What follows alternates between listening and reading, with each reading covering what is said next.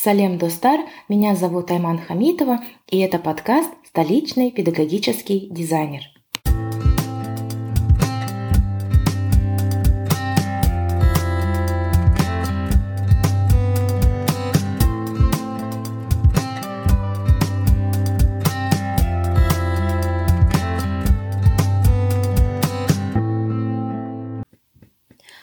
В предыдущем выпуске я постаралась перечислить принципы эффективного дизайна онлайн-курса с точки зрения качества. Сегодня я бы хотела остановиться на роли самого преподавателя в онлайн-формате. Обычно онлайн-курсы бывают а, self-paced или instructor-led. То есть в self-paced формате у студента, как правило, уже а, весь материал а, размещен на системе дистанционного обучения, ну, это может быть Moodle, Canvas или другие системы, и задания все автоматизированы, то есть вы проходите а, какие-то тесты, сразу же вы видите, насколько правильно, неправильно вы ответили, а вот в Instructor Lab там есть преподаватель, который вас ведет в этом курсе. В любом случае и в Self-Paced, и в Instructor Led курсах необходимо установить три э, типа главных взаимодействий. И существует много исследований, доказавших необходимость, независимо от формата, установления и поддержания этих трех взаимодействий. Это взаимодействие между преподавателем и студентом, то есть а, student instructor. Это взаимодействие между студентом и учебным материалом, то есть student content, и студенты со своими однокурсниками, то есть student to student. В каждом из этих трех взаимодействий прежде всего присутствует преподаватель. Например, во взаимодействии между студентом и учебным материалом роль преподавателя заключается не просто в размещении этого материала а на той же платформе дистанционного обучения, которую я упомянула выше, то есть Moodle, Canvas, Blackboard и так далее, но и в применении педагогических методик для знакомства студента с новым материалом. Это может быть, например, flipped approach, перевернутый подход, когда студенту необходимо сначала прочесть а, материал, а потом уже прийти на уроки, где преподаватель сделает небольшой э, срез знаний, чтобы понять, насколько хорошо или плохо э, материал был воспринят в результате самостоятельного ознакомления.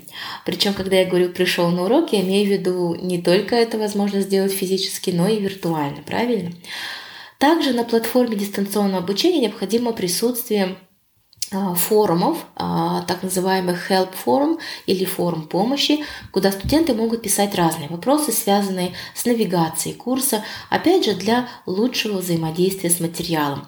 Кроме того, очень важно установить четкие сроки для сдачи важных заданий и периодически напоминать о них с помощью коротких сообщений в начале или в конце учебной недели либо учебного модуля. В целом же, если выбрать 10 лучших э, практик по эффективному преподаванию онлайн, то я бы выделила следующие. Первое – это присутствовать в вашем онлайн-курсе. То есть сделать все, чтобы ваше виртуальное присутствие как преподавателя было обозначено и помогало в прохождении онлайн-курса.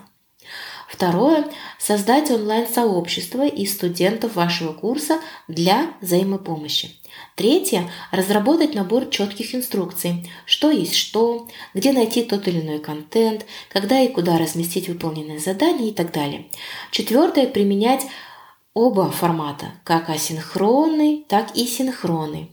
Пятое – применять индивидуальные задания, но также работу в маленьких и больших группах. Продвигать обратную связь как инструмент неформальной цен, оценки курса – это шестой такой принцип. То есть у студентов должна быть возможность выражать свое мнение касательно прохождения курса уже в самом начале этого курса. Седьмое особое внимание уделять разработке вопросов для онлайн-форумов. Онлайн-дискуссионные форумы, они являются неотъемлемой частью структуры любого онлайн-курса, и для того, чтобы обучение было эффективным, нужно давать возможность учащимся синтезировать получаемые новые знания в виде а, своих постов рассуждений, либо а, постов комментариев, когда они дают оценку рассуждениям своих однокурсников.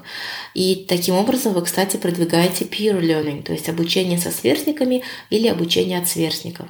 Восьмое, по возможности использовать исключительно электронные ресурсы, ну или хотя бы доступные, а, чтобы даже если это там текстовый учебник, чтобы, по крайней мере, он был также доступен и в электронном виде.